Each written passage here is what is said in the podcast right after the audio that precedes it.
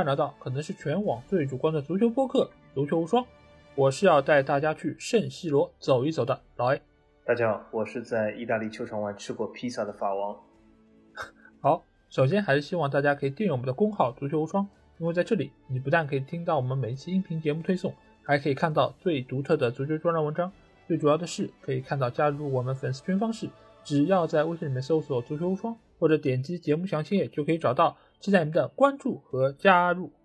那我们的欧洲球场巡礼节目啊，来到了第三期。那我们将会从西班牙出发，往东面行走，来到一个像靴子一样的国家，那就是意大利啊。那在意大利，我们知道也有非常多我们耳熟能详的一些球场。那在这个中间，又有哪一些值得我们关注的点，以及我们可能会产生一些误会的一些话题呢？那这期节目通通将带给你们。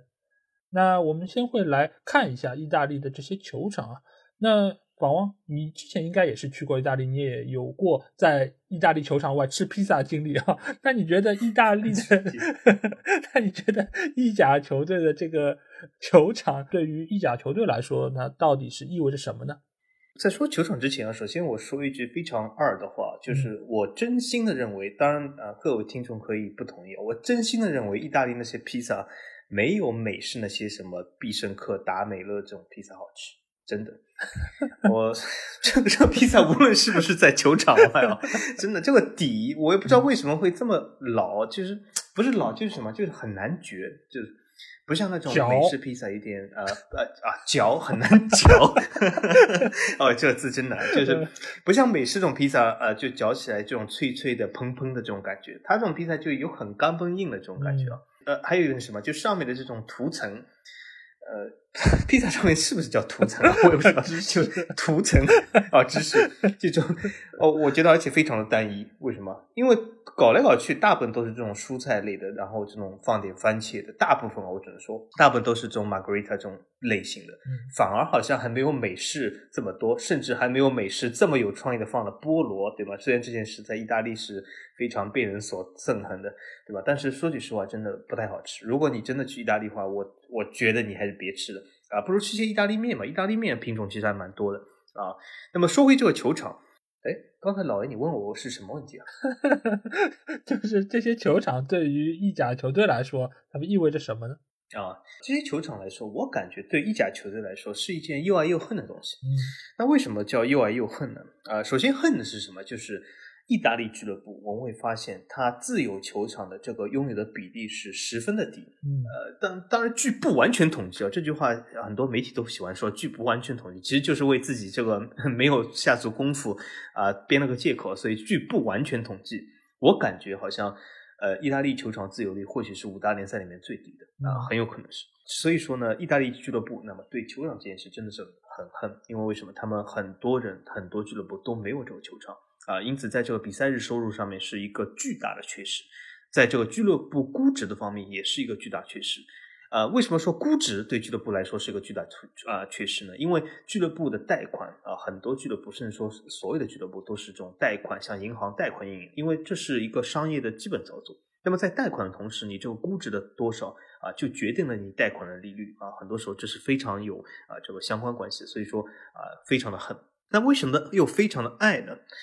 这也是由于，就是呃，意大利很多俱乐部虽然他们没有这个球场，但是呢，他们总可以有一些非常低价的啊这种成本啊来租用到这些球场，因为我们会发现很多意大利球场都是由当地的市政府啊、市议会啊所拥有，他们呢其实也是需要为这个球场寻找这种长期的租赁伙伴，所以很多意甲俱乐部其实都是花了很少的成本、很少钱去租到这些球场。从某种原因上，或许得也是说明他们好像，呃，由于这个租赁成本比较低，所以也是呃稍微打消了这个建造的这个念头。因为建造也是一大笔钱，所以我感觉球场这件事对意大利俱乐部来说真的是有爱有恨。而且呢，呃，由于这个意大利俱乐部的现状来说，我感觉啊这件事或许要存在很长一段时间。嗯，我觉得在说这个酋长之前，我想回应一下你说披萨这件事儿啊，因为我觉得披萨这个对于意大利人来说，他们对于很多的东西，尤其是他们最引以为傲的这个什么披萨啊、咖啡啊，他们都是非常有执念的，就是他们遵循自己的传统，对吧？就是我们是定义这个东西的，那我们说怎么吃就怎么吃。你们这些在那边瞎搞八搞的，在上面放菠萝啊，甚至于还有一些放烤鸭的，这个就是在玷污我们的 美食，对吧？我们这个 espresso 这种咖啡怎么能够加这么多奶，这么多乱七八糟东西，那味道这么淡？啊，所以对于意大利人来说，他们对于这些传统的东西是有一个执念的，而且像美式这种披萨，说实话，我就觉得像我们小时候吃的那种枪饼，对吧？我不知道法王小时候有没有吃过，就是在上海有买那种枪饼，有的，呃，就就是大大的这种松松的、软软的，上面是有芝麻的，但只是没有这种芝士啊、馅料啊这种没有，但其实吃口和那个披萨是有点像的。啊，这个可能是我们这边的对于美式披萨相对来说可能接受程度更高一点的一个原因吧。那说回到球场啊，我觉得对于意甲的球队来说，这个球场它不像什么我之前聊过的英格兰的英超球队或者说是西甲球队，因为那个对他们来说或许是一个社区的连接，或许对他们来说是一个聚会的场所。那对于意甲球队来说，通通不是。为什么？因为没有人去看，你都没有人去看，你怎么？能够有什么聚会的场所，或者说什么社区的连接？意甲我没有经过统计啊，也是不完全统计，就是它的上座率应该是五大联赛里面最低的。哎，这个是的，我可以告诉老 A，有统计，意甲上座率是最低的。因为之前是呃，我那时候去意大利玩的时候，因为正好是遇到他们休赛嘛，啊，所以没有去买他们门票去看球。但是我朋友后来去的时候跟我说，就是票非常好买。就是你基本上不用担心，像去英超或者其他的地方，你去看球，好像还可能要找一个渠道去买到这个球票，是非常紧俏的。呃，对于意甲的球队来说，你除非是遇到像什么米兰德比或者说是国家德比这种，可能会满场，但其他大多数的比赛基本上都是有一半的场地是空着的。所以，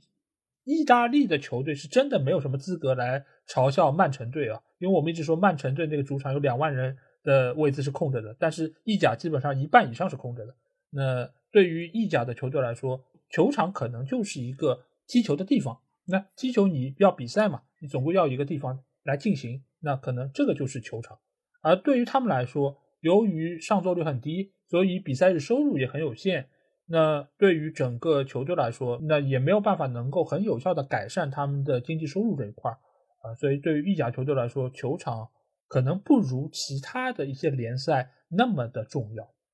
那纵观意甲这些球场，因为我也看了这二十个球场大致的一个轮廓照片，包括他们的一些信息资料。那其实我觉得这个中间也有一些非常独特的地方。那我想先来问一下法王，你觉得意甲的球场相比于其他联赛来说，有一些怎样的特点？呃，意甲球场其实我感觉特点还是蛮多的啊。那么，首先第一个特点是什么？就是意甲所谓的这种体育场的比例，我感觉是在五大联赛中最高的。比如说，我们之前两期节目说过，就是英超很多这个球场都是专业的这个足球场啊，所以我们可以把它称为足球场。那么西甲呢，有一些足球场，也有一些这种体育场啊，但体育场比例不是很高。呃，那么相对来说，德甲、法甲体育场比例也不是很高，但是意甲的体育场比例我感觉非常的高。而且，就算是现在有一些场子，它看上去是足球场，也是这种体育场改的。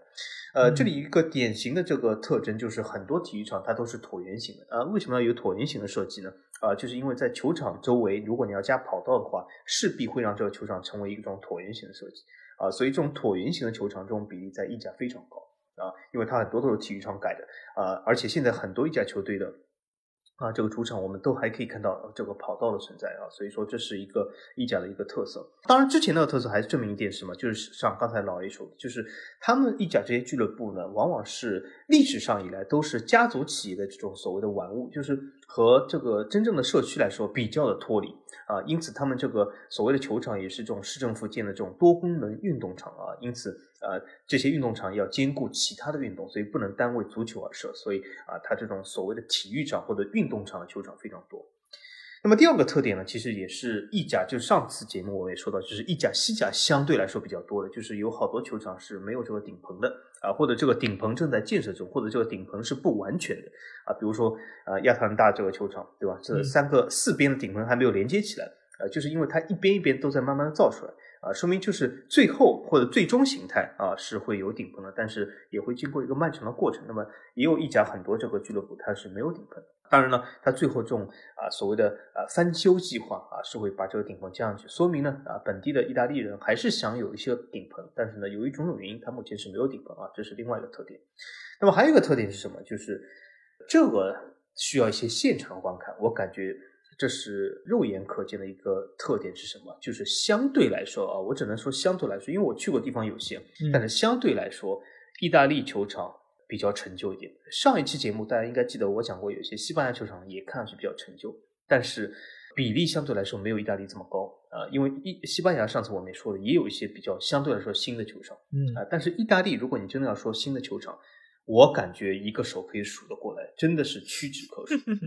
真的，我我们可以看一下这个二十个球场这个名单。我没有看过这个建造日期，但是我相信很多建造日期可以说明这个问题啊，因为我们可以肉眼可见的，它那些球场是非常的陈旧啊。但是呢，呃，有一些这个球场虽然啊，它有一些悠久的历史，被很多球迷所津津乐道。啊，比如说圣西罗，看上去非常的雄伟啊，对吧？一个个这种圆柱体啊，一层层的像飞碟一样的，看上去非常的雄伟。甚至劳拉保西尼在那里开的演唱会也非常不错。但是说句实话，你如果近看圣西罗的话，你就可以看出这个历史的沧桑感来，真的很沧桑。因为因为它很多东西，它的水泥、它的通道，感觉是什么？感觉就是有点像。哎，以前好像上海，比如说中国有很多毛坯房，对吧？就是没有装修过的房子。圣西罗有好多地方有点这种毛坯房感觉啊，这种水泥这种外露，当然有可能是它年久了失修了，或者是没有很好的维护造成了这些现象，就是很多种毛坯房的感觉。而且没有毛坯房地方呢，你就可以看出这个。本身这个设施是比较陈旧的，比如说，你可以从一些空调啊，或者从一些这种电器啊，或者这种可以看出来啊，相对来说比较陈旧啊。那么，这我觉得是意大利球场的三个特点。嗯，我觉得说到圣西罗的话，呃，因为我之前去过嘛，我相信法王应该也去过吧。圣西罗的它这个整个的球场，说实在话，你不只是从外面看，因为我之前是参加过他们那个什么。就带你进去走一圈，然后各个更衣室里面走一圈，这种这种游览活动。那去到 AC 米兰的那个更衣室，相对来说是比较漂亮的，因为它那个座椅号称是什么法拉利。更衣室是装修过，对，有什么法拉利的座椅，包括那个灯也是比较的亮堂。但是你如果是去到另外一边，就是国米的那个更衣室，你会发现非常的陈旧，而且这个墙壁也比较斑驳，而且他们所坐的那个凳子也是那种长条的木凳。不太能够想象是一个意甲的豪门球队所拥有的一个更衣室的样子啊，所以相对来说，这整个的球场还是呃内部是有一些些比较陈旧的地方，而且从整个球场来看，它确实是很大，因为它所能容纳的人数有八万多人嘛，呃，确实你要从宏伟度来说是不错的，但是毕竟已经是这么久了，它这个。呃，从它建造到目前来说，已经快小一百年，因为它二六年造的嘛，呃，所以这个球场，呃，它也已经是历经了非常长的一段时间，而且我觉得从球场的新旧程度啊，你不能光看它的一个建造的年份，因为很多球场它不可能说我去重新再建一下，它一般来说都是装修啊，或者说重新再改扩建。那在这个过程中，你如果能够经常的对于球场有一些更新的话，它其实也能够说看上去还挺漂亮的，或者说甚至于是有一些你根本是看不出来它有可能百年的历史。但是你像意甲的这些球场，相对来说，尽管我没有每一个球场都去查他们的历史资料，但是我能够看得出来，很多球场它其实已经很久都没有装修过，也没有更新过，所以它才能看上去有那种很。斑驳的感觉，那种很苍老的感觉。当然，你这种球场你放在意大利啊，我觉得也不违和，因为意大利它确实有很多这种古迹，有些甚至于它是还要搞得它非常的陈旧，它可能有一些保护的一些意味在中间。但是，你作为一个现代化的球场，又有那么多的球迷来关注的一个地方，我觉得这个确实是有一点点不合适。那除了这个旧之外，我觉得意甲的球场还有几个。很有意思的点，一个点呢，就是它不规则的形状很多。就是我从这二十个球场看过来，除了刚才访问说到的这些圆弧形的带跑道的这种球场之外，其实还有一些球场和我们之前看到那些球场有很大区别。因为我们一般来说看到球场，它都是形状比较规则的，要么方的，要么长的，要么椭圆的，或者说它有些弧形的。这样的球场，你是更加符合现在的一个建筑学的一些理念。但是你看意甲的球场，它有很多不规则，比如说像克雷莫纳的那个球场，它有一个角它是缺掉的。为什么缺掉呢？是因为旁边的一条路正好是切割了它的这个球场的一个角，所以使得它没有办法说我把一个看台能够完全的给造好，那它只能用一个缺泽国这个样子来呈现这个球场。另外一方面呢，就是像恩波利的这个球场，这个球场它本身是带跑道的，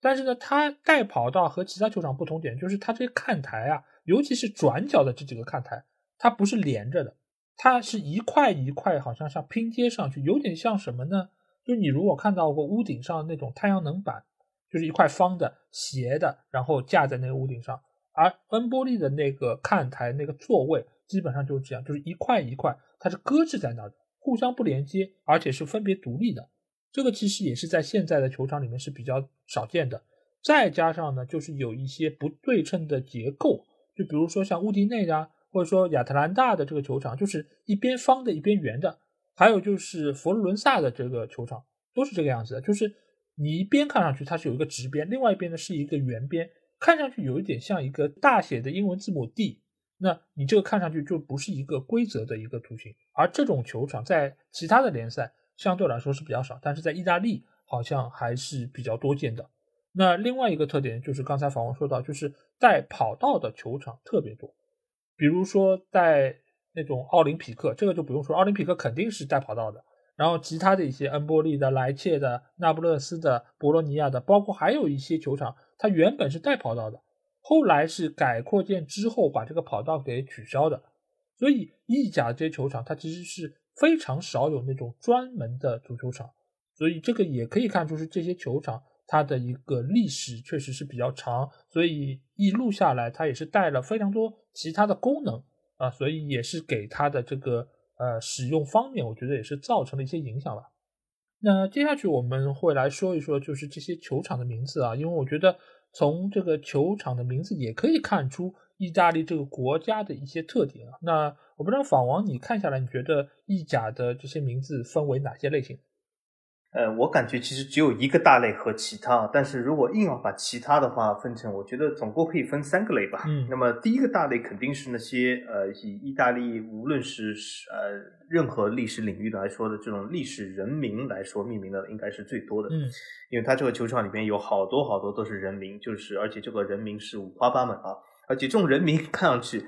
就非常的意大利啊，就是我如果把这些人名读出来的时候啊。我我这个手都要这样撅起来，就是 这个意大利的手势，大家知道，就做的像这种饺子一样的这个，就读这些人名的时候啊，必须要把手撅起来。听众朋友，真的，如果你要跟着我一起读的话，真的什么 di goso，什么 blidade 哦，diego 这种这种东西，你这个真的啊。这个手一定要撅起来，这个不撅起来就读不出这种感觉。什么路易吉费拉里斯，这种什么 阿贝多阿贝多比戈，对吧？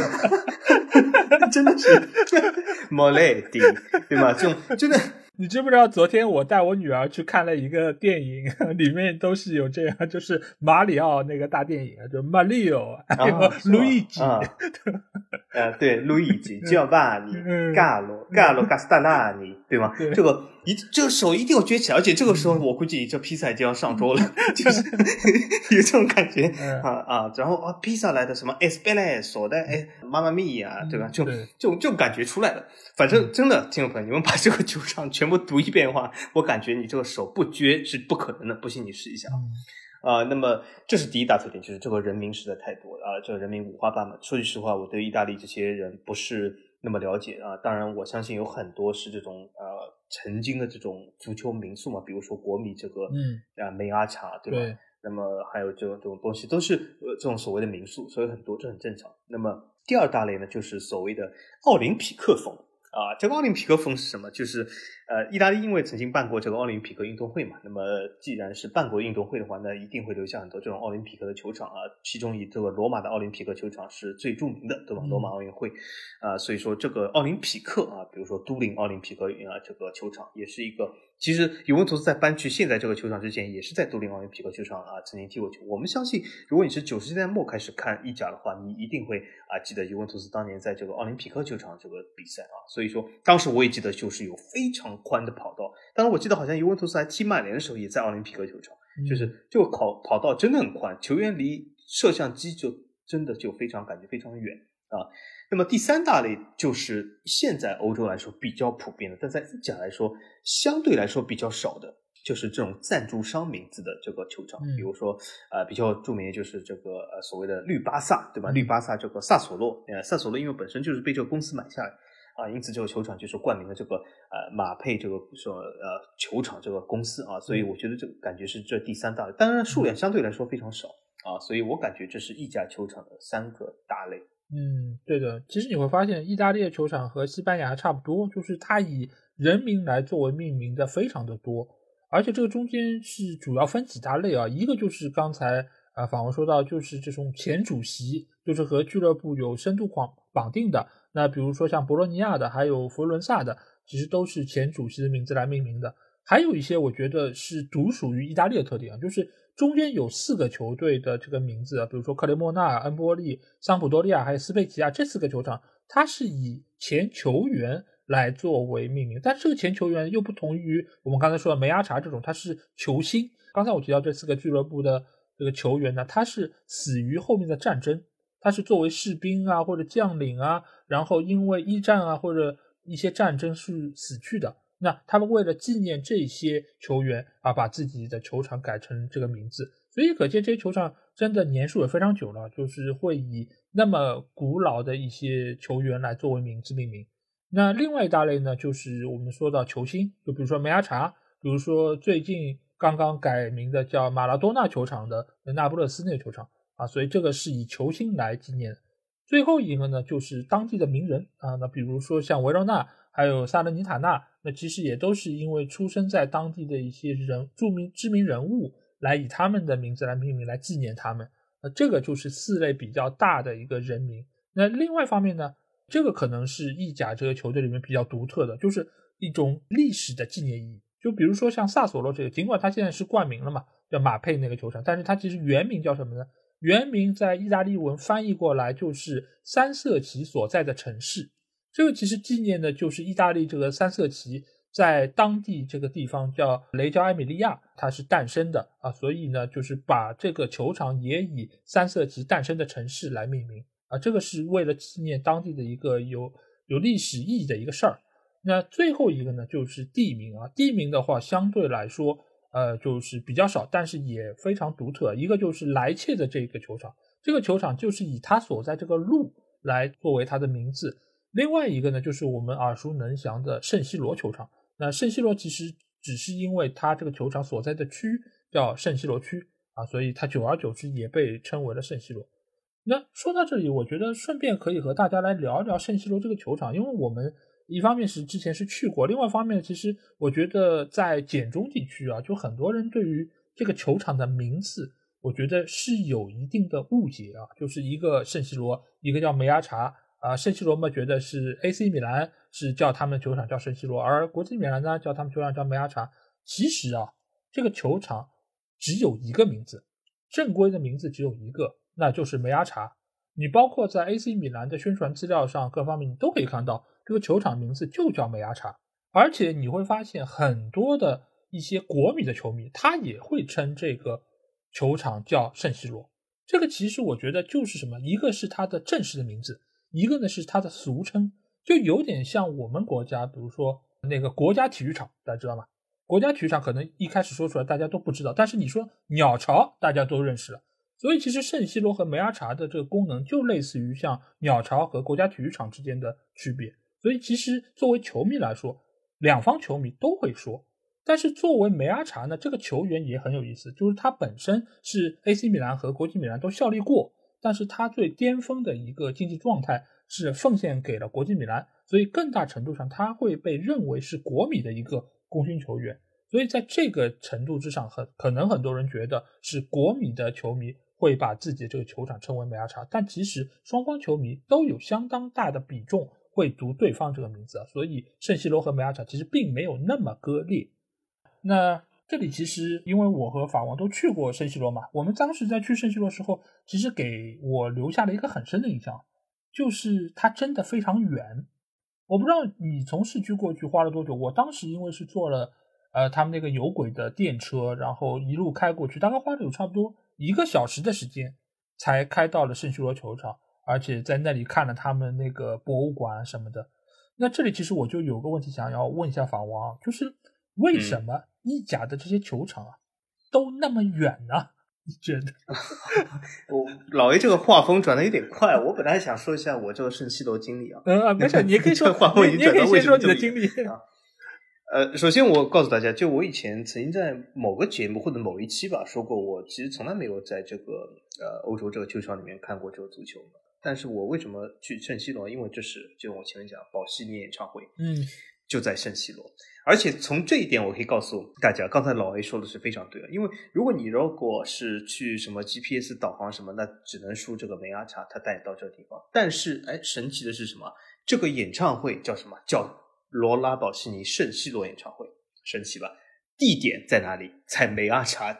所以我是感觉这样，我不知道我这个当然意大利的这个朋友可以指正我，就我感觉是这种，就是呃，他这种所谓的这种地名，并不说是由于球迷的立场而割裂，而是本身来说当地就有两种说法。呃，当然我我不是这个当地人，我只是猜想，我我感觉是这样，因为我我也是在不同场合看到有这种不同的称谓非常多，我感觉并不是说。是球迷的一种立场问题，而就是他本来就这么说。而且保西尼上台的时候，他也说什么 “Benenudo” 什么上 C 咯，叭叭叭叭叭。嗯，哎，我很喜欢保西尼，就老了这个拉乌拉保西尼，就我很喜欢这个歌手，所以他当时其实就说大叫这个上 C 咯，什么什么。虽然我我听不懂意大利语啊，但是你问我为什么还要去这个，但是因为我喜欢保西尼啊。我有的时候听歌，你不一定要听懂这歌词是什么，对吧？我觉得很正常。所以说我感觉这个氛围很好，而且那天还下雨。下雨的时候，这个他唱这个《La Solitude》什么，就真的是一边这样下雨一边唱，真的很有感觉，很有感觉。所以，我我很喜欢意大利，所以说真的很喜欢意大利。那个，所以从这个感觉来说，我感觉圣西罗虽然看上去挺陈旧，但是啊，怎么说呢？呃，正面说有很有情怀啊。那么为什么这么远？我感觉圣西罗。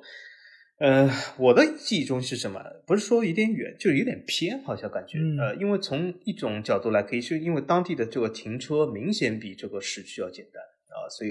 呃，我是这个开车去 GPS 对吗？那么一设就开车去，我觉得停车来说是相对来说简单一点。所以这里我的猜想是什么？有可能啊，这里是我是纯猜测啊，就是意大利球场为什么会建的这个远啊？有一个原因，有可能就是。它建造年份啊，基本都是二三十年年年代以后啊，甚至除了二三十年代以后，第二个比较高发的时间就是在二战以后。那么从这个角度来看呢，我感觉啊，有可能是由于呃欧洲这个当时正好是几个高峰，就是所谓的这个私家轿车的几个高峰期啊，有可能是把球场设的比较远，然后因为由于设的比较远，才有人地方停车嘛。因为我为什么会有这个猜想呢？就我跟他大家讲一个，就美国的很多赛车场，很多这种 speedway 都是建了非常远的地方，为什么？就是让大家当时去看的人能够有大面积的停车的地方。因为当时在二三十年代的时候是没有这种所谓的历史啊，就立体停车库的，也没有这种所谓的现在我们比较多见这种停车楼，就是有好几层的啊，四五层、五六层这种停车楼，对吧？当时是没有，所以当时一定要一个大平面这样停开来才能停车。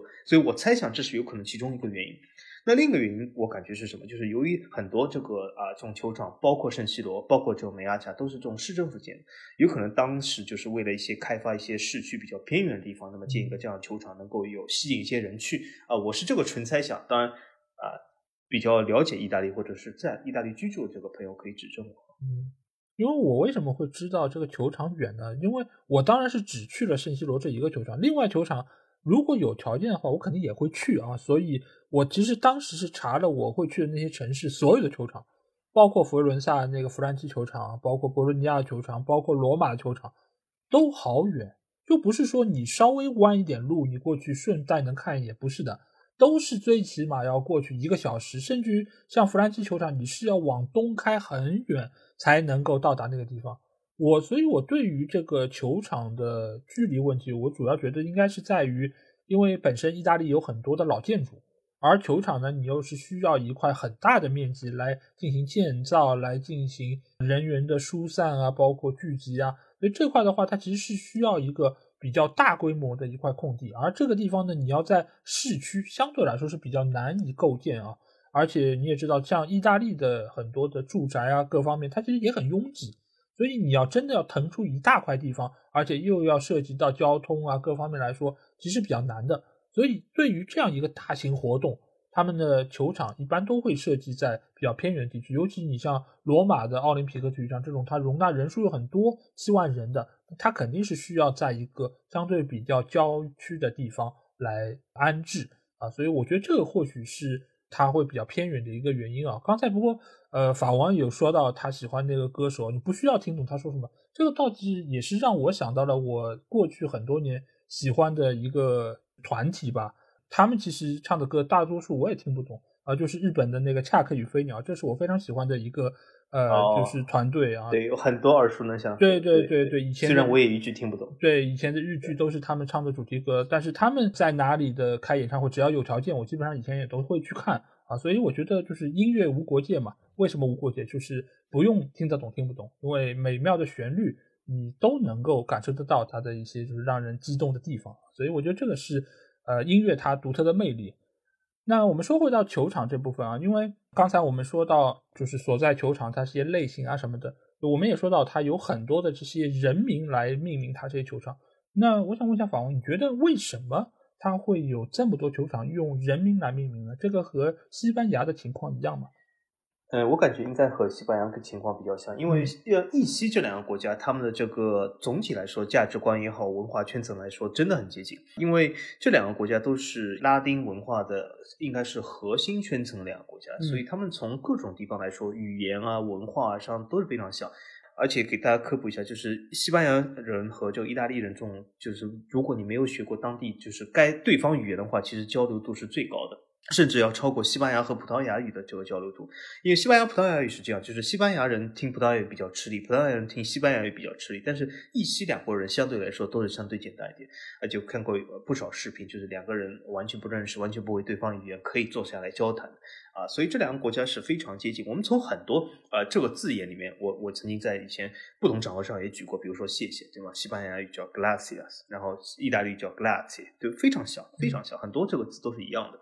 呃，所以说他们从很多这个文化上啊都是非常有共通感啊。那么，而且和这种所谓的拉丁文化和这种呃大家族这种看法文化圈啊都是差不多的啊。因此，我觉得在这个球场的命名上也非常的像，就是他们会往往喜欢就是用一些人名来纪念，或者是啊用一些人名来作为这个球场的名字啊会比较多。我们会发现其他的一些国家来说以地名。啊，来纪念会比较多啊，啊，比如说这个以前英超什么缅因路啊，什么白鹿巷啊，对吧？地名相对来说比较多，或者海布里啊，对吗？都是地名。但是呃，相对来说，呃，意大利和西班牙的确喜欢用人名啊，这是他们的一种民族的特色。对，所以这是我这样感觉，就是他们用人名多的原因。嗯嗯，对，因为我们刚才也说到过，就是那个披萨、espresso 啊，其实他们就是非常的怀旧传统。所以对于他们来说，如果这个人对于俱乐部、对于当地来说是非常具有纪念意义的，他们就愿意给予他最高的规格，就是让他来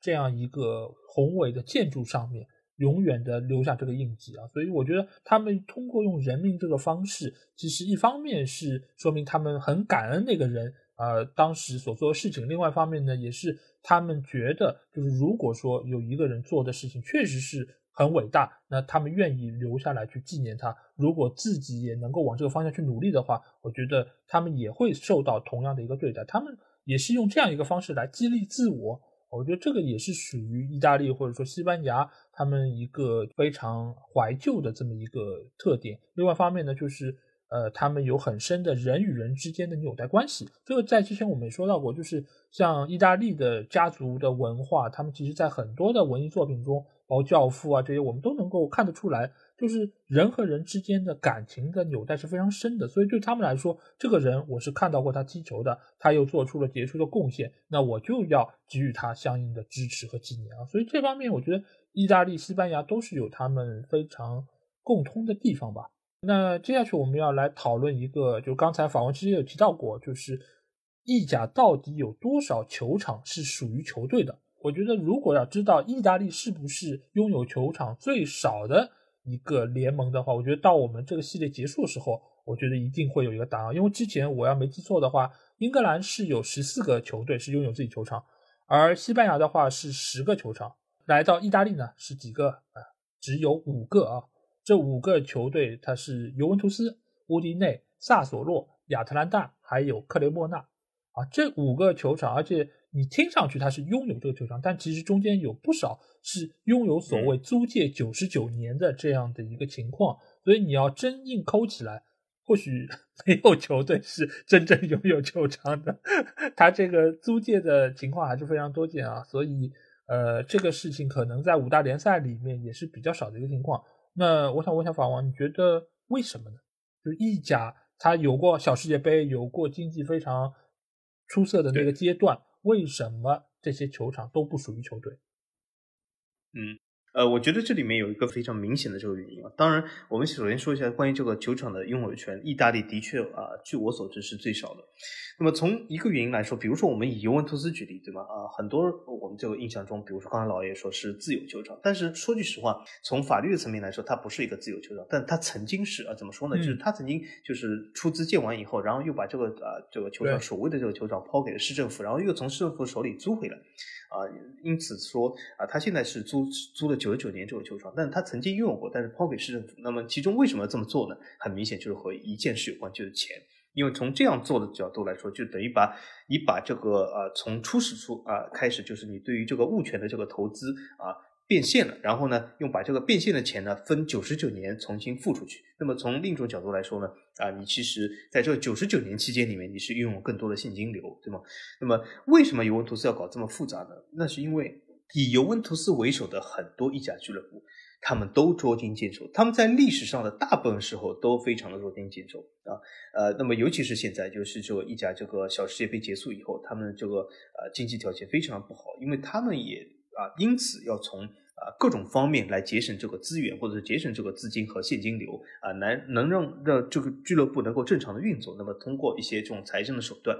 那么从这种角度来说呢，因为他们这个现金流这个资源比较匮乏，那么他们自然不可能有一大笔的现金，或者以这笔现金作为这个启动的首付现金，去向银行贷一大笔钱去建一个球场。啊，因为他们本身这个俱乐部的产值和这个俱乐部的估值也是非常有限的。那么作为一个银行来讲，而且意大利和这点和西班牙也有不同，它没有所谓的国家俱乐部，所以国家层面是不会出面给俱乐部担保的。因此，从这种层面来说，就是他们从银行能够贷款的这个几率和这个呃利率也是非常的不好。这个点和皇马、巴萨形成了一个非常鲜明的对比，对吧？很多人讲皇马、巴萨不是我们自负盈亏吗？不是我们很了不起吗？我们这个会员性俱乐部，但是他们自负盈亏的前提是他们能够轻而易举的以非常低的利率从西班牙的银行中贷出这个钱来啊。因此，他这个钱从另一句话说来其实是无限的，因为是西班牙这个银行不停的供给他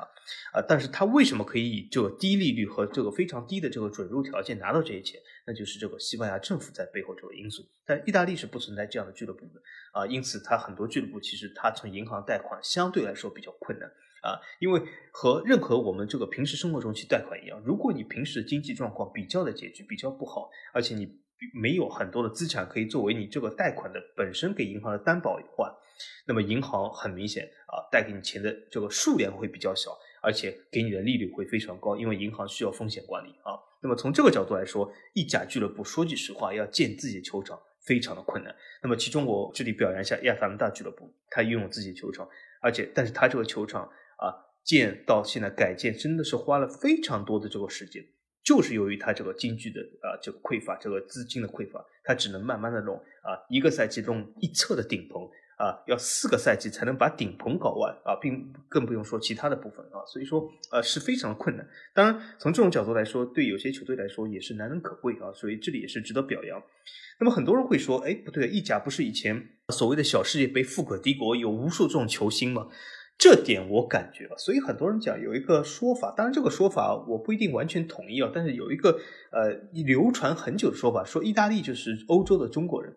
我觉得从呃其他的角度我不说，对吧？首先中国人不一定喜欢吃披萨、吃大饼，对吧？不一定。那么，但从从这个足球的角度来说，我感觉意甲很多球迷和中国大陆球迷非常像，非常像。那有一点是什么？就是特别喜欢这种买这种买买买这个球员。所以以前这个意甲俱乐部小世界杯期间，他的确是啊非常的繁荣。但那个时候并不是说意甲本身这个俱乐部产生了很多的资金。我给大家科普一下，在小世界杯期间，意甲的俱乐部都是亏损的，而且是巨幅的亏损。那为什么它能形成这个小世界杯这个规模效应呢？就是当时因为相对来说足球还是没有像现在这么昂贵的，很多这个球员转会你就可以看出来没有这么昂贵，所以由意甲和意大利的一些呃当地的这种呃家族企业是可以负担，他们可以负担这些亏损来取悦这个老板自己和一些所谓的球迷，当地一些球迷达到一些商业啊、政治啊各种各样的目的。啊，这点所以说，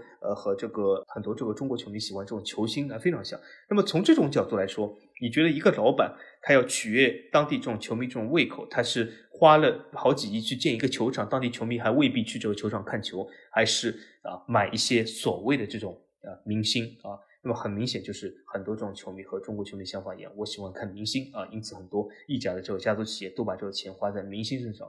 但是他真的有这个钱吗？也不是，他也是举债经营，他也是亏空了很多。所以小世界杯他时间并不长啊，后来就崩溃了，崩溃到现在都没有恢复，这也是原因之一啊。因此意甲其实是呃，这导致了意甲这个所谓的自由球场比例相当的低。对的，因为这个其实我觉得本身还是和他们的经济情况是有分不开的关系的。但是其实我这边也看到了另外一个说法，当然这个说法因为我们也不在意大利，我们对于这个相关的政策其实也比较的。模糊一些，呃，有一个说法就是，意大利政府它的政策就是制定了说，呃，不太允许土地私有化啊，所以这些球场大多数只能归为国有，即便是俱乐部拥有，也是以租借的形式在那边进行，因为政府他们不太愿意把这部分的利润完全割让给球队，因为你如果球队是买下这个球场的话，你相当于是一次性把钱付清，那之后我就没有办法再慢慢从你这边收钱了。那各地的政府也不愿意放弃这一块香喷喷的蛋糕。那这个说法，访问你觉得有道理吗？这个版本其实流传时间还蛮长的，对吗？呃，其实很多这个球迷都说过，但是据我看到的新闻里面，我没有找到这个支持这个流传的证据。当然，很多这个在意大利的球迷可以指正我，我我因为我只能从这个新闻角度来看。那为什么呢？我举个例子来说，这个流传其实有一个非常有名的版本，就是所谓的米兰嘛，对吧？对，就是这个米兰两个球场，就是一直呃，双方两个米兰球迷都说，我们这个俱乐部是一直想建球场，也有大把钱可以建这个球场，呃，也是呃，这个球场是呃，什么都水到渠成的，但是就是意大利政府不愿意建。但我看到版本是不一样，从新闻角度来说，我看到新闻是米兰市政府一直是希望他们能够建这个新球场，因为这对米拉动米兰经济是有好处的。但是米兰政府希望这两个俱乐部为这个建设新球场的资金能够提供更大的保证，因为米兰市政府其实我感觉这这么说法是有道理，因为为什么他要避免之前在巴伦西亚发生的事，对吧？如果是整个米兰发生了像巴伦西亚一样是成了一个烂尾楼，我觉得对这个米兰这个市容是有一个非常大的影响啊。我觉得市政府这么要求是有它的道理，也是必须的。但是我们都知道，两个米兰这个经济条件。他根本拿不出政治啊，这个政府所需要他们这种资金担保啊，他们根本没有这种东西啊。虽然很多米兰球迷或许对这个真的对米兰这两个球队的经济条件不是那么了解，我发现这有的时候很奇怪。比如说最近关于这个不是梅西要去哪里的传言，又进入了三点零，也不叫四点零时代嘛，对吧？你之前说呃去巴萨、去什么巴黎、去什么美国、去沙特，我觉得都是可能的啊，都是呃呃有这个原因，也也是有道理的，但是。最近我看到最无厘头的说法是什么？说国米啊可以迁入呃梅西。虽然小张总从来没说过，但很多国米球迷在这个国米这个圈子里面发这个文啊，说国米迁入梅西可以，说国米负担这个两千万的工资是没问题的。我估计他但没有搞清楚国米这两千万工资对于国米来说意味着什么，或者对于小张总来说意味着什么啊？呃，但很多这个米兰球迷我发现在这个经济上这个概念稍微有点模糊。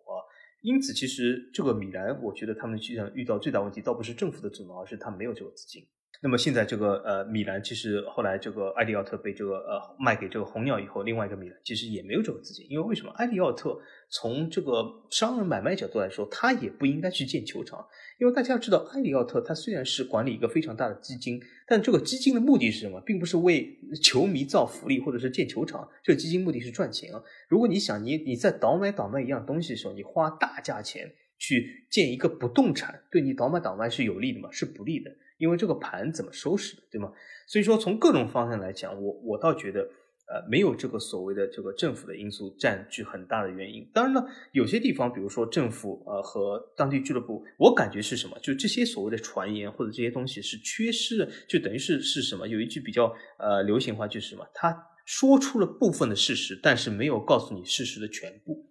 就是他，比如说，的确，这个政府在有些方面和俱乐部没有谈妥啊，不不批准这个俱乐部在这块地上建造这个球场。但是我感觉背后有很多其他的经济上的原因，并不是说市政府就是单纯的想啊，我就不批准。因为这从从拉动经济的角度来说，从呃促进当地就业和这个商业开发来说，都是对政府有好处。而本身市政府就是靠当地的地税、当地的这个商业税来这个充实自己，所以这对市政府来说尤为的重要啊。我觉得 分几件事来说，一个就是梅西去国米的事儿，我觉得或许他们大概是把两年前就是梅西离开巴萨时候的那个新闻又重新翻出来了，因为那个时候其实就有传过说梅西的各个下家，对，就有很多，对吧？是，那这个时候他可能就是在搜索引擎里面搜了梅西，搜了国米，然后嘣一下跳出了一篇两年前、三年前的文章，这个时候他也没看日期，直接就把它转出来了，就大家又开始以讹传讹啊，说梅西要去国米了。那这个可能就是他们没有看日期啊。那另外一件事情就是说到他们这个球场，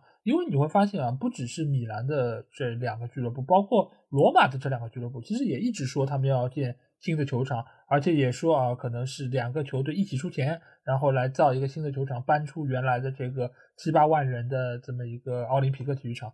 但其实这个中间，你说意大利政府它的政策有没有问题？他有没有说在中间阻挠？我觉得政策方面肯定是有一定的原因，因为我们也知道意大利的政府它的做事效率是比较低的，而且它中间的条条框框，包括中间的一些比较保守的地方，也是限制了很多革新的一些诞生。但是你说这个中间完全都是政府的锅、政府的责任，他们造成这一切吗？我觉得也不至于，因为你但凡是这个事儿能够有经济来推动，肯定是各方都愿意看到的。球队愿意看到，政府也愿意看到，因为这个，你如果能够有一个新的球场能够造出来，对于整个城市来说都是增光添彩的一件事。对于他们在树立整个国家的形象上面，我觉得也是非常有帮助的。所以在这个层面上，只要是能够推动这个事儿，我不觉得意大利政府会从中作梗。但是呢，你说这个中间它是不是会有一些阻力？包括地皮的问题，包括这个上面谁该花多少钱的问题？因为我们一直知道，就是。像意大利也好像西班牙也好，他们之前造这个球场都不是说我俱乐部一家出钱，很多都是靠着政府一起合力。就像我们上次说到了巴伦西亚那个球场也是一样的，就是双方其实都希望这事儿做成。那么就是在承担上，我到底是分到多少比例？这个中间其实是很有讲究的，因为你如果承担过多，那对于俱乐部来说是一个很大的负担。包括两家国米兰俱乐部其实都是一样的，但是政府呢，他也不想说我拿出太多的财政上面的钱来给到你俱乐部来这边做嫁衣，来呃就是讲故事，所以这个中间他们肯定会有很多扯皮的地方，包括中间也会找很多的理由来为各自拿到更多的权益。所以对于这件事儿，我个人的意见是是有政策的原因，也有政府的原因，但是这个中间不仅仅是他们的责任。而是俱乐部在中间，他们由于资金体量的问题，包括他们对于整个球场的建设方案，其实也是有过多次的协商，然后推倒重来都有过的。所以这个事儿，我觉得你如果作为球迷来说，尤其是米兰两家的球迷来说，他可能是可以完全把锅给到意大利政府。但是从我个人的看法上，我觉得不是这么简单。尤其是你如果要把这个事儿推而广之到罗马的这两个俱乐部。那我觉得更大程度上可能是他们在口嗨，或者说他们想要对于自己的球迷有一个所谓的交代，所以不断的在给他们画饼，来巩固自己在俱乐部内的一个地位等等。但是你说真的要让拉齐奥、罗马拿出钱来说我造个新的球场，我觉得可能性或许要比米兰这两家还要小一点。那说到了罗马的这两家俱乐部啊，我发现有一个很有意思的现象。那就是在意大利，好像有很多的球场都是由两支球队共用的。那比如说米兰的，比如罗马的，比如说热那亚的这两个球队。那访问觉得为什么会有这么多共用球场的情况出现？嗯，首先我觉得这里有个客观原因啊，就是意大利相对来说这种城市德比还是比较多的。因为毕竟足球在意大利的历史还是比较丰富的，那么很多城市都有两支球队啊，或者是两支以上球队，因此造成了这种啊球队共用的这个形式啊。因为比如说这种所谓的球队共用在法甲不成立，并不是代表法甲好像不能共用，只是因为法法甲很难找出同城市两个球队啊，所以这有一个客观原因。那么抛弃这个客观原因呢，我觉得还有一些什么原因呢？就是。意大利是有一个这个特色，就是我们刚才讲的，就是它的球场的拥有率相对来说比较低，那么大家都是租用。那么其实，在生活中有个非常明显的常识，就是我们可以发现有很多这种所谓的群租房，或者你和啊一个什么女生合租一间房间，虽然这种 合租往往往到后来就变成你单独付款了，但是但后来就是说，呃，这种合租现象非非常多，对吧？但是我可以问大家一下，就是你可以看到很多这种合租，在很多这个都市爱情偶像剧里面也有很多这种合。租现象，但你见过有多少是合买现象？就是你和另一个人一起去买一套房子，这种现象非常少。呃，为什么？因为这种现象会产生日后非常多的纠纷，因为买卖这个物权或者这产权上面会产生很多纠纷，这比合租要复杂很多啊。因此，比如说，你看，呃，我们老 A 如果呃他可以和这我们的体坛林老师合租一套房子，但是他会和 林老师去合买一套房子吗？我觉得这不太可能啊。合租也不会啊，从这种。啊，合租也不会，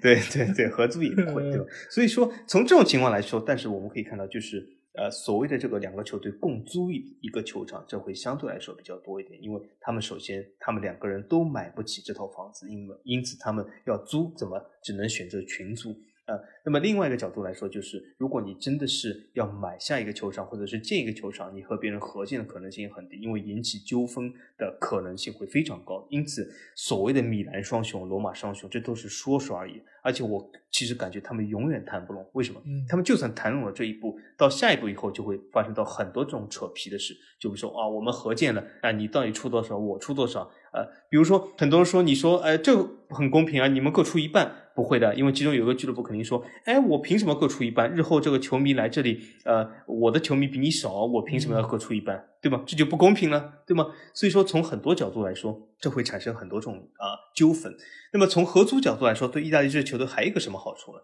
就是很多这些意大利球队，我可以告诉大家，他们连租都租不起，就是你要单独租一个球场，他都租不起。那么怎么办呢？只能拉另外一个球队来入伙，比如说热那亚这两个球队，那么要合租这个可以分摊这个球场的费用，可以分摊这个球场里面一些啊草地维护这些费用，因为他们都是在这里打比赛，打同样场次的比赛啊，因此从这个角度来说，他们合租啊是可以在经费上也可以相对来说节省一点。这其实说到底又是归结到这个一家俱乐部现在比较困难的这个生存现状。对啊，就是你如果想要一个好东西，但是你发现你一个人又买不起，怎么办呢？那你肯定就要找人去 share，对吧？你 share 的话，就是比如说团购，就比如说大家一起合买。那这个情况之下，就和现在意甲这些球队是一样的，就是可能啊，米兰这个圣西罗八万人，哎，我想用的，但是呢，我好像自己就用的有点贵。然后呢，你呢正好也找不到一个合适的球场，那要不我们一起吧？那挤是挤一点，对吧？赛程我们也要安排一下。不能，我们都是同一轮有主场比赛，但是对于我们整个俱乐部的运作来说，确实成本上能够有所分摊，而且呢，就是由于这个球场比较大嘛，那我们比赛收入相对来说也能更有保证。那这个当然是它好的地方，但是中间其实也有一些不利的地方，因为你想，一般的球场，比如说像老特拉福德这种，那我有一半是主场，我有一半是客场，那在客场这段时间里面，我这个球场的养护就能够比较充分一点。但是你如果说是像这种两个球队合用，相当于是一整年你都没有一个真正的养护的一个可能性。这个礼拜你踢完，下个礼拜我踢，中间可能还有欧冠等等其他的一些比赛。那在这个过程之中，这个草皮就很难能够说我质量非常的上乘啊。所以这个其实也是对于很多意甲的这个球场来说是一个额外的负担。但是这怎么办呢？谁让你非要用呢？那就只能说要。面对这样的一个局面啊，那说到这些球场啊，其实我觉得还有一些比较有意思的点，就是刚才访问有说到，就是好像意甲的球场都很老。那现在来说，其实只只有一个新球场是修建于二十世纪以后，那就是尤文的这个安联球场。那大多数球场其实都非常的历史悠久，而且我数了一下，有差不多六成以上的球场。它是建于二战之前。那这个情况啊，你即便是和隔壁的那个西班牙来比，其实都要更加的好像破落一些。那我不知道这个原因是怎么造成的呢？啊。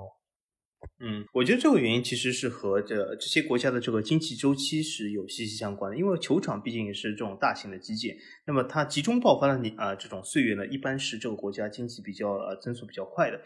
那么意甲我们可以看，我觉得它这个球场啊建造的时间应该说可以大致分为两个时间段，一个就是二三十年代时候，这个时候正好是这个意大利这个呃应该说是一战以后，因为意大利在一战其中中获利还不少，那么从一战以后呢，它这个呃所谓的这个民族性这个增加的时候，那么。呃，从这个意大利法西斯角度来说，它是大搞一些基建啊，因此我们会发现很多这种市政府都迸发出一些酋长。这个时候呢，就是因为为什么？因为从墨索里尼或者是法西斯这个政府的角度来说，他要就是展示嘛，对外展示一种这个这个所谓的意大利的形象。那么这种是一个球场的高发期。那么另外一个高发期是什么？就是我我可以看到，一般是五六十年代。那么这个时候是什么？因为这个是欧洲这个在二战以后战后呃通过这个马歇尔计划恢复的时候。那么在这个时候呢，欧洲的这个总体来说资金是非常充沛的。那么意大利经济呢，在五六十年代其实也是非常不错的。那么后来它也是通过这个时时间段，其实也是奠定了现在这个意大利这个基础啊。所以说这两个时间段，我感觉就是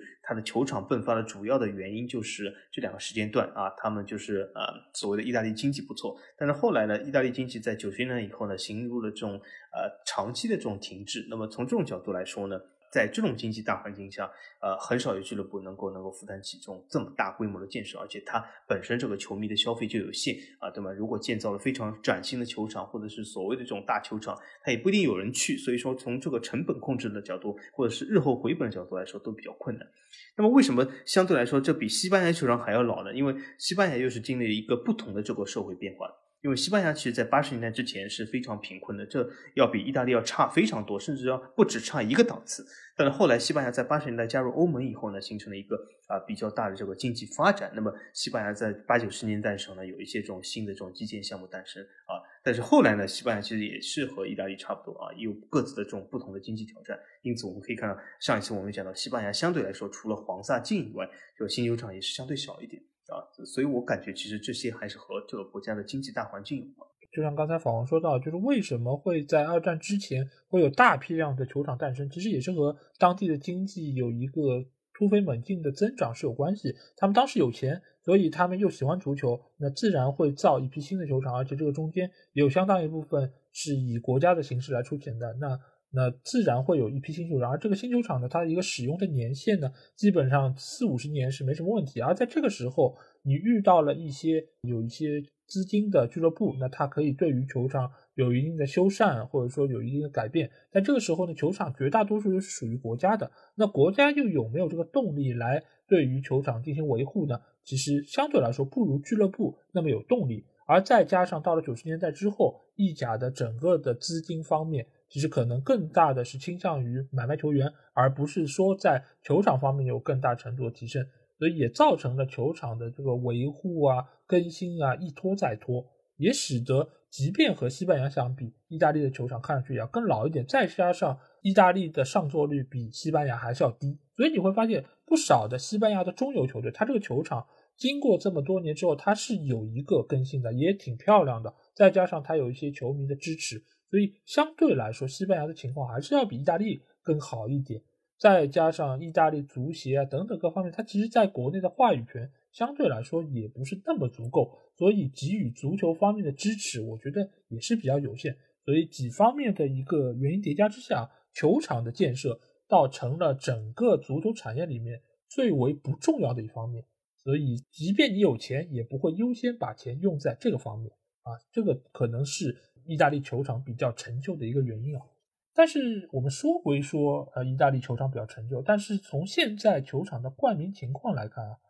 它的冠名有五个之多啊，英超有六个，是比它更多一点。但是西甲我们上次说过，只有三个球场是有冠名的。那为什么意甲有这么多老球场，它却有五个冠名的情况呢？这个其实原因我是思考了一下，我也是不太清楚。等下我们可以听老 A 来分析一下。但是我也从中可以看到一个现象，就是虽然都是所谓的冠名啊，但是我觉得从冠名角度来说，呃，英超或者是我们之后会说德甲，我觉得冠名这些企业的知名度都是非常耳熟能详、非常多的。意大利来说呢，我觉得除了这尤文这个所谓的安联以外，我觉得应该说是呃这种企业的知名度相对来说低一点啊。等等或许是由于当地的这个经济呃他们的特色，喜欢冠名一些球场，我不是很清楚啊。不过这个老 A 可以给我们分析一下。我觉得有几方面吧，一个就是你这个冠名商本身就是俱乐部的拥有者，那比如说像萨索洛的这一个，那这是一对，这是一个原因。包括你像那个。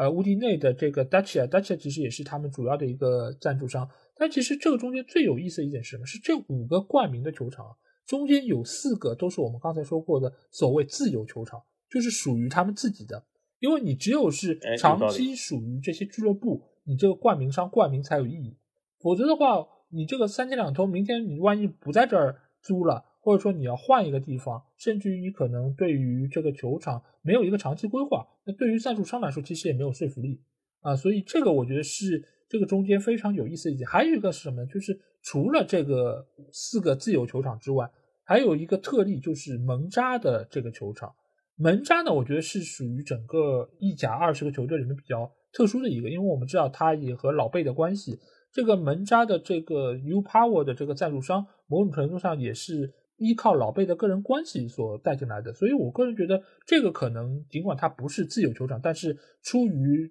管理者自身的一个面子或者说声誉啊，它也能够吸引到赞助商来加入，所以这个可能是意甲球场有冠名的一个原因。而对于西甲来说，因为我们也知道大多数的球场其实并不是他们自由的，即便是自由球场。他们的一个体量来说，或者说是它的新旧程度来说，也并不是特别得到赞助商的一个青睐，所以这个或许是意甲球场和西甲球场一个明显的区别。当然，对于英超来说，我觉得是另外一个维度的事情，因为英超它的本身体量放在这里，是有赞助商愿意长期来和球场进行捆绑的啊，所以这个可能是由于这几个联赛不同的特点所造成的一个原因。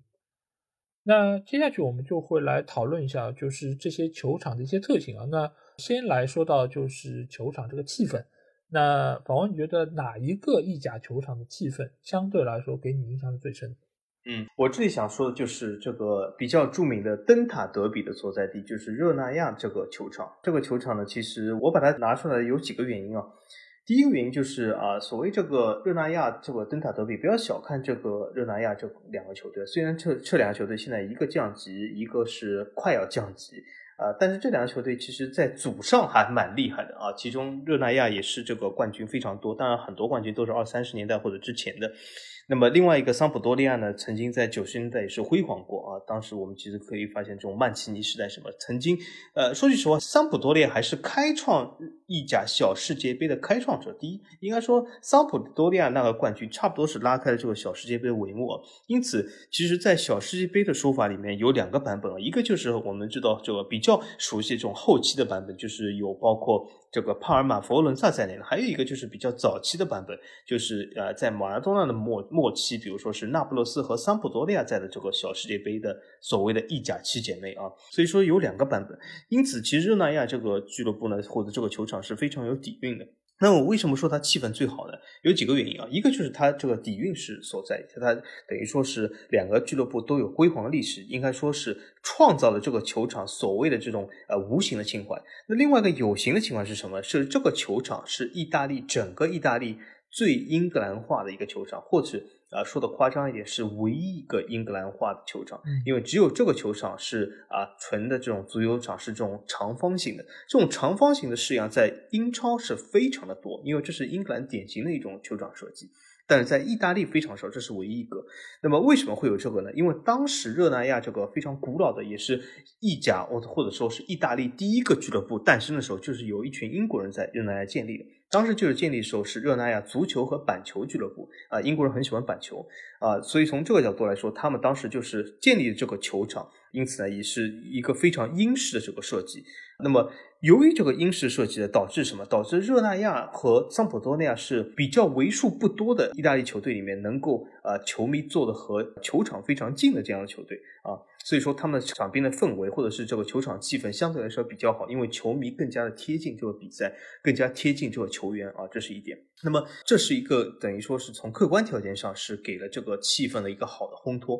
那么最后一点，我想说一下为什么我我觉得这个气氛相对好呢？这个或许是从一些。比较球迷情绪的角度来说，就是呃，虽然我也是一直其实比较反对这种极端化的这种情绪，但是热那亚德比其实是比较极端的，因为这两个球队真的是非常的憎恨对方。那么我觉得这个德比的这个火爆的氛围要超过都灵和米兰，就这两个球队其实非常的恨对方，因此在这个球场里面，尤其是登塔德比的时候。整个这个球场的氛围会非常的火爆，非常激烈，而且呃，在每次这两个球队降级的时候，对方球迷都会上街庆祝，甚至还啊诞生过以前什么桑普多利亚球迷举棺材什么上街的这种啊啊这种所谓的比较过分的这种庆祝行为。所以说呃，从这种比较过分的或者是比较敌对的死敌关系角度来说呢，也是给这个氛围带来非常。更好的这种冲击，而且呢，这两个球队这个所谓的主场或者这个主场氛围，也是一甲为数不多的，有的时候会有一些 Tifo 出现的这种比赛。因为为什么？其实 Tifo 出现就是我们之前讲一个重要条件，就是它需要一些战席，还有一个重要条件是什么？他人得够多。因为很多意甲球队，他的比赛只有两三成的上座率，他人就这么一点，他很难拉出一个大幅的东西来。但是这两个球队呢，相对来说上座率还是可以啊，所以我是把这个热那亚球场啊拿出来。呃，我这里要把这个票投给的是现在叫马拉多纳球场，就是那不勒斯这个球场。因为那不勒斯这个球队，它放在整个意大利足球里面都是一个非常特殊的存在，因为它长期其实是作为南部球队的一个代表，而且它所要对抗的呢又是北方三强这些呃所谓的老干部球队，而且这个球队之间他们的矛盾关系一直以来都是非常大的。呃，所以为什么之前马拉多纳来到球队会给当地球迷带来这么大欢欣鼓舞的一个局面，就是因为我们终于有一个救世主来到这个球队，可以和北方三强的抗衡，可以从他们的手上抢到冠军荣誉，所以对于他们来说，这是一个无以复加的一个存在啊。所以那不勒斯其实长久以来都承担着南部球队的一个重任来对抗北部球队，而且他们在比赛场上的一些冲突。包括言语上的，包括动作上的，都是非常的过激。这个相比于同城死敌这些关系，我觉得可能是更加激化一点。因为同城死敌再怎么说，大家是一个城市的，但是你这个其实已经是说一个球队来对抗三个球队，而且每当有北部城市来到这个球场来进行比赛，那对于那不勒斯的球迷来说都是如临大敌，他们都会。写出很多的标语，然后在球场里面肆意的嘲讽对手，然后骂他们。这个从很多的一些纪录片里面，我们都可以看到，就是那不勒斯在意大利整个的形象其实都是比较的差，而且对于南部人的一些评价相对来说也是比较低等啊。因为我本身也是去过那不勒斯这个城市，那当地人其实给人的感觉就是比较的粗啊，可能受教育程度相对比较低，而且可能是。就是他们素质也比较差一点，所以你如果一旦是到了球场里面，那他们其实是可以肆意的来挥洒自己的这种激情和潜质啊，所以在这方面，我觉得那不勒斯这个球场一定是非常非常的热闹和受人瞩目，所以我这边是要把票投给啊那不勒斯的马拉多纳球场。那相比于这个气氛来说，那下一个可能是更加主观一点的，那就是宝文觉得哪一个球场的外观？是你觉得最漂亮的？哎，其实这个问题我其实很喜欢，因为其实说句实话，呃，我们之前评的球场外观都有一些，比如说我上次我记得西甲讲圣马梅斯啊，或者很多这种比较先进的、比较这种跨时代、二十一世纪这样就比较前卫的设计，对吧？但是我觉得呢，意甲给我的这个不同的印象是什么？就是意甲它它也有一些比较先进的设计啊，当然。啊，一些是不对，因为它只有一个，就叫尤文图斯这个球场是唯一一个比较现代设计的球场啊。但是在这么多老的球场里面，我感觉有一个球场它外观不错，至少很有特色吧。不是我之前说的这个热那亚这个灯塔德比球场，因为这个球场说句实话，它虽然氛围不错，但是方方的设计，四座塔在四边，其实设计非常平。我感觉呢。那个球场我是觉得外形最不错的，就是博洛尼亚这个球场。嗯，这个球场其实挺 polo 的，对吗？但是它也没有这个顶棚。虽然它未来计划看上去不错，但是它也没有顶棚。但我为什么这个球场最漂亮？因为它有一个非常大的特色，其他球场是没有的。我们会发现很多球场，它比如说你说椭圆的也好，长方形的也好，圆形的也好，或者是这种什么日本的巨蛋啊，什么鸟巢，各种各样东西，对吧？都很多。但是像博洛尼亚这个球场，中间有一个这种塔，或者有一幢楼，我感觉不是很多。呃，我觉得蛮有特色的，而且呃，蛮有一种。沧桑感的，就是给我一种感觉是什么？因为我发现是这样，如果一个东西给我一种历史感，或者这种历史的沉重感，并不是说它破落就给我历史沉重感，因为有有些东西破落只是代表它没有很好的维护，呃，而是像比如说罗马斗兽场和博洛尼亚这个球场，给我一种历史的沉重感，就是什么？就它非常有这种历史的特色和这种历史以前的建筑在里面。那么博洛尼亚其实这座塔，我感觉其实。它这个球场要变成这种新球场，我反而是觉得有点可惜的，因为这个塔是它的一种象征，它甚至在俱乐部的很多宣传画册上都有这个塔这个标志啊，所以我觉得它这个新球场虽然设计还可以，但是失去了这个特征还是挺可惜的啊。所以这个博洛尼亚球场我感觉是最漂亮这个球场最有特色，而且我其实挺喜欢看博洛尼亚主场比赛。虽然它这个球场其实连这个所谓的呃这种包厢都没有，因为它非常简陋，其实就这种塔里面有有一两间这种包厢。但是真的很漂亮，真的有一种时代感，给我一种这种二三十年代或者是呃二十世纪初的这种设计感觉。对的，因为之前我在其他节目应该说过吧，就是我其实非常喜欢博洛尼亚这个城市啊，因为它可能是我去过的意大利城市里面最具有人文气息的，而且本身它这个城市的食物也非常的好吃，它也被称为意大利的美食之都嘛，啊，所以这个城市如果有机会的话，真的是很推荐大家可以去玩一下，而。博洛尼亚这个球场其实也是给我印象很深，尽管我当时没有去，因为呃也是比较远啊，所以没有去到现场去看一下。但是它这个塔楼，我觉得是非常具有特色的。你在其他的一些球场，五大联赛的，包括意大利本土的球场，都很难能够看到这样的一个外观。这个其实真的是非常传统，呃，有一点像以前，呃，我们国内其实我上一次去到南京。其实五台山体育场，我不知道你们有没有去过，就是它它的那个外面，它也有一个门洞，有一个门洞，然后有一个像塔楼一样的，它不是塔楼，它只是一个比较高的门洞，你需要穿过这个门洞才能够去到这个体育场。其实也有点类似于像博洛尼亚这个球场的一个设计，所以我觉得这个其实属于它非常有特点的一个部分吧。那我这边其实要投票给的是斯佩齐亚的主场。斯佩齐亚这个球场，其实从外观来看，其实没有任何的特色，它就是方方正正的，然后黑白剑条的一些座位的分隔。但是它之所以漂亮，是漂亮在它的背景，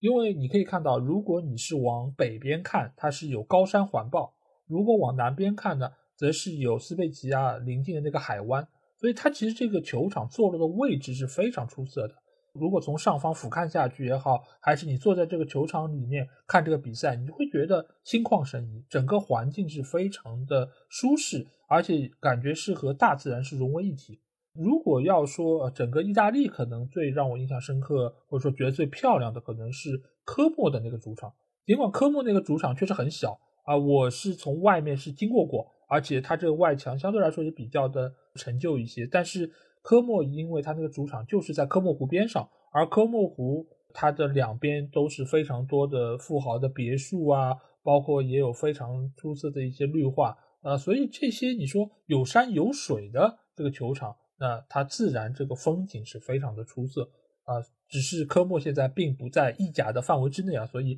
不在我们这次讨论的一个范围里啊的，所以我这次要把这个票投给的是斯佩齐亚的球场。那从球场整体的一个感觉上来说，广文，你觉得哪一个球场是现在最出色的，而哪一个又是现在可能最糟糕的呢？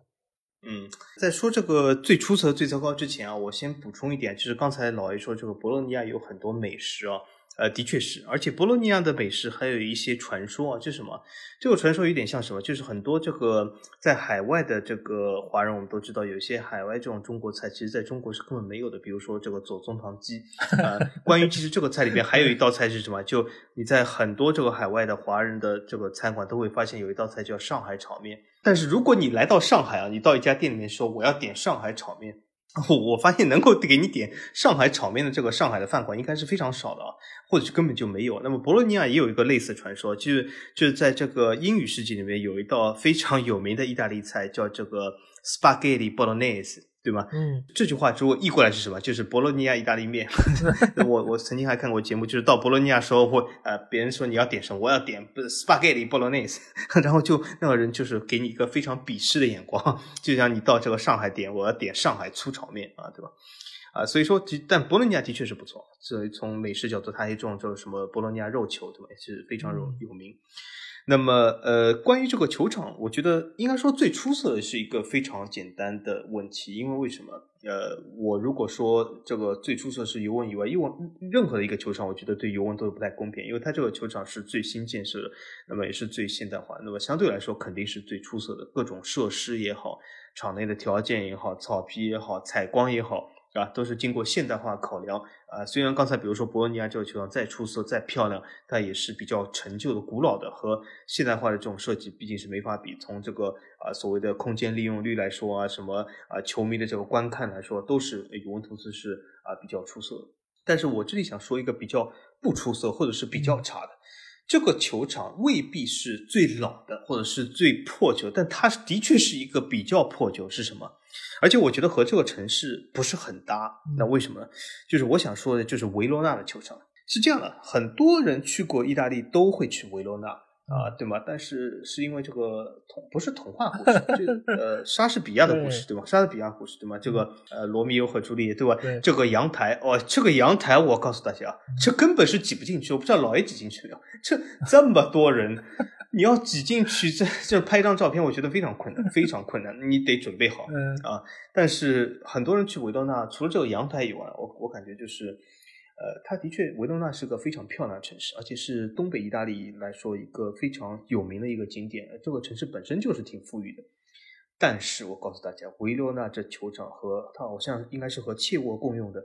真的很烂，真的很烂。而且这个烂你是从照片上看不出来的，就是照片上你可以看出这个就是一个好像是呃简化版的或者是呃贫穷版的这个罗马奥林匹克球场。啊，就是一种圆的，完全无设计的这种圆的，然后里面有个跑道。但是实际上这个球场真的很破旧，真的是我感觉它这个球场这个屋顶有可能都要掉下来，这种感觉就是非常的破旧，非常的烂。呃，这里面我们可以看到维罗纳有的时候主场里面它的机位非常不好，有可能我发现有有些顶棚大概它不能放这种机位，呃，放这个摄像机真的会把顶顶棚一起拉下来，有可能就是它整个这个条件来说很艰苦，而且就是。你你几乎很难看到这个球员这个人，这太远了，所以我感觉这个球场应该是最糟糕的，完全不符合现代足球的要求了。但是这也是维罗纳唯一一个球场，也没办法，那么只能在这里面踢啊。而且维罗纳也好，切沃也好，都是比较小的球队，比较捉襟见肘、财政的球队啊，那么没办法。但是我是把这个选为应该说是最糟糕的一个球场。嗯啊，先回答你维罗纳这个问题啊，因为我知道人很多，所以我没去。但是我 是人太多了。但是我知道，呃，就是罗密欧与朱丽叶那个故事，而且我也看到很多人拍回来的照片，好像除了那个阳台之外，就下面有一个朱丽叶的雕像，是不是？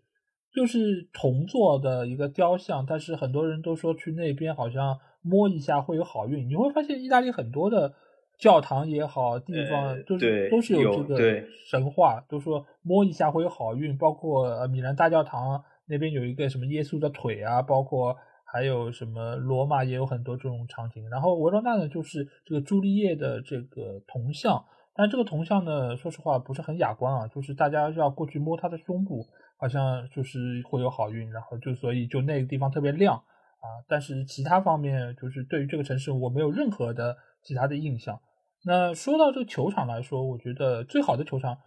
其实没有选择，候选就一个，那冠军也就一个，就是尤文的阿联球场，因为它是二十一世纪意甲造的唯一一个球场啊，所以它的各方面条件，从外观到它的设施，包括它的改扩建工程，其实都是体现出非常高科技的一些内容，而且它现在来说也是有三千多个高级座位，包括还有六十几个空中包厢。啊，包括它旁边还有一个占地非常大的一个购物中心啊，所以整个球场的一个设施是非常现代化的。而与之相对应的呢，就是绝大多数的意甲球场都非常的陈旧。但是这个陈旧中呢，还有一个最陈旧的，我觉得就是佛罗伦萨的弗兰基球场。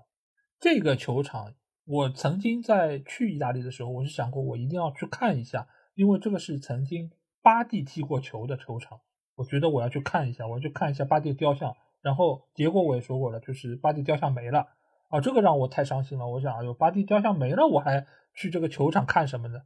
所以这一次我在查这个球场资料的时候，我发现这个球场真的是破呀。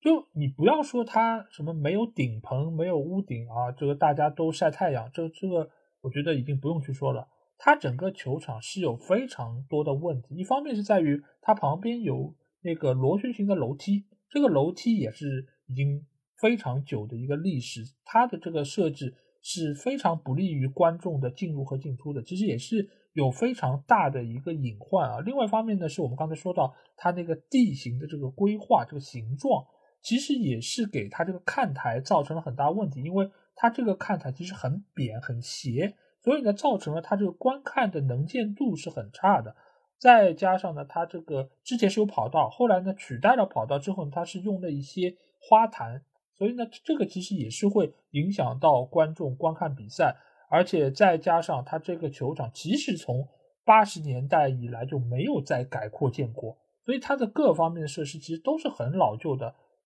它这个中间呢是有过几次说是要进行扩建、进行装修。但是这个钱一直都没有办法能够找到出口，所以这个球场就一直这么拖拖拖拖到了现在这样一个程度。所以你如果说真的要找出一个最差的球场，我觉得就是弗兰基球场，尤其是没有巴蒂铜像的弗兰基球场，那真的是非常的糟糕。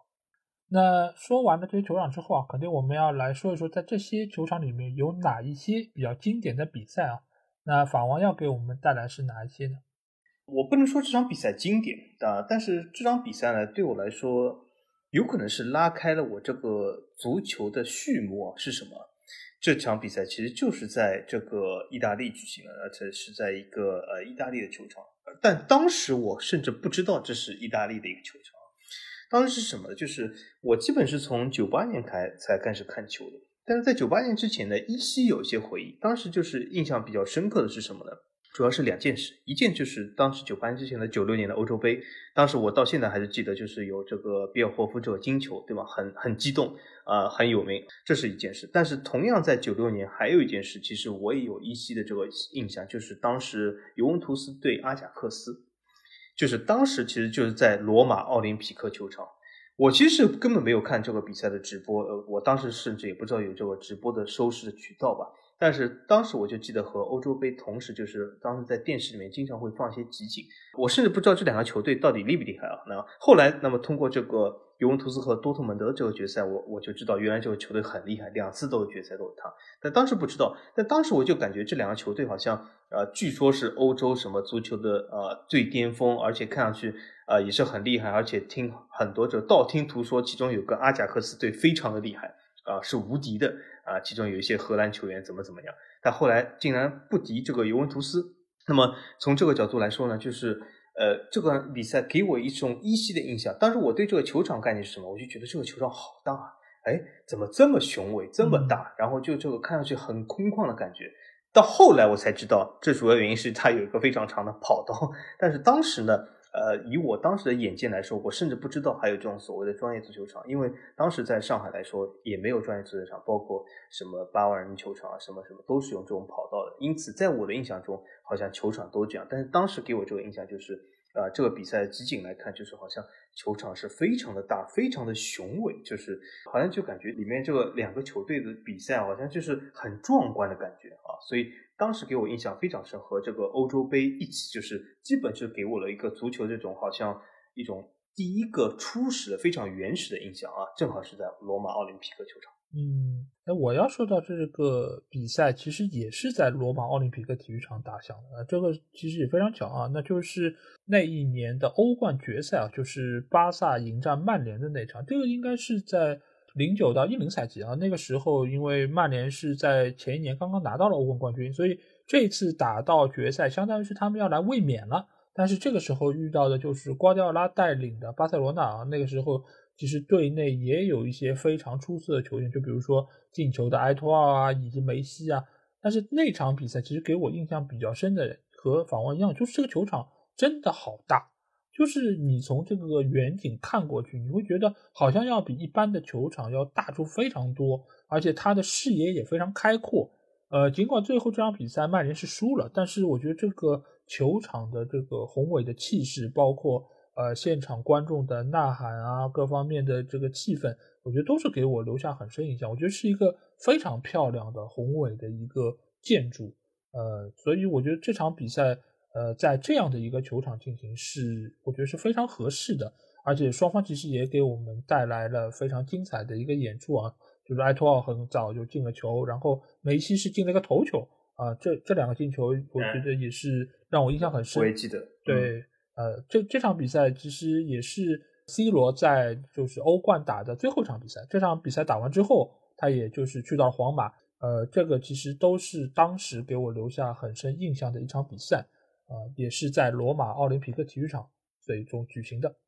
好，那在说完了这么多球场之后啊，那我们要来展望一下意大利这些球场的未来。那法文，你觉得未来的话，意甲的这些球场会有怎样的变化？呃，我感觉未来来说，至少从未来的十几二十年里面，没有什么。非常大的显著变化，我觉得溢价还是遇到这样的问题，因为为什么？因为过去的三四十年，甚至是四五十年，溢价都有同样的问题，但在这个螺旋盘里面从来没有走出来过。所以，既然它过去的三四十年都走不出来，那么至少可以证明给我看，今后的十几二十年它同样走不出来。我感觉这个啊，总体来说，意甲，因为它只要是在这个整体这个足球商业上没有很大的突破的话，它永远是限制在这个瓶颈里面。就是现在，其实我们会发现，意甲的上座率它并没有很大的改善，呃，所以说它不能吸引球迷回到球场，那么这就是一个制约俱乐部其实建设球场的一个重大因素。因为我们就算说啊，俱乐部现在没有这个资金，但是就算哪一天这个俱乐部由于某土豪的入主啊，或者是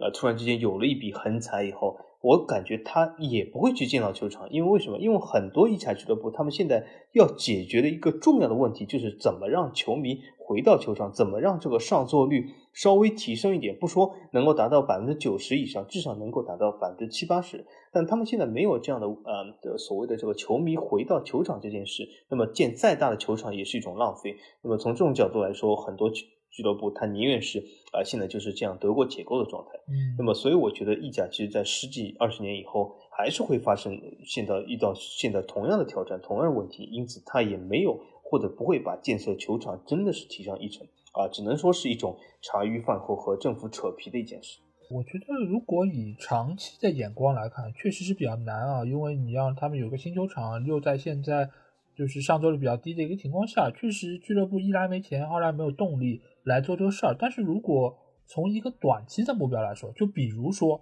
现在拥有自有球场的球队已经有五个了，而在几年之前只有尤文这一个球队。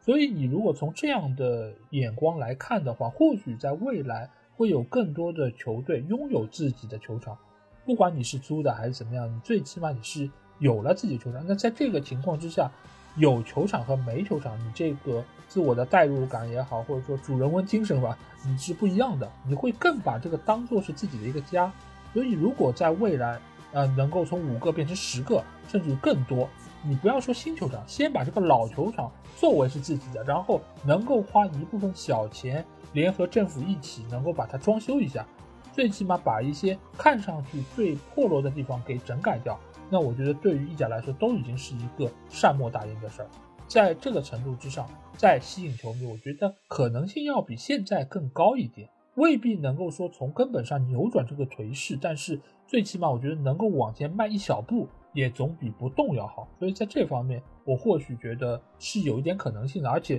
我觉得政府在这个中间其实也会有更多的心思，因为你如果还是像以往一样，可能在政策上面有一些难度、有一些阻力，那其实对于政府本身来说，其实也没有太大的好处。所以在这个事情上，或许有机会说催促着政府能够做出一点改变，或最起码降低一些难度。那对于俱乐部，我觉得也算是一个好消息吧。所以，我对于意甲的未来来说，我可能会有一个谨慎的乐观，最起码会比现在要更好一点。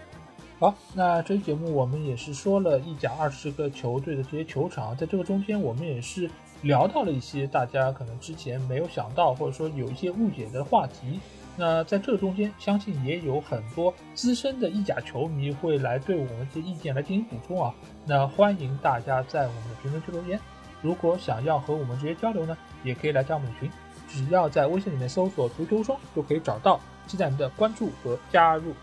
那这期节目就到这儿，我们下一期的欧洲球场系列再见吧，大家拜拜，大家再见。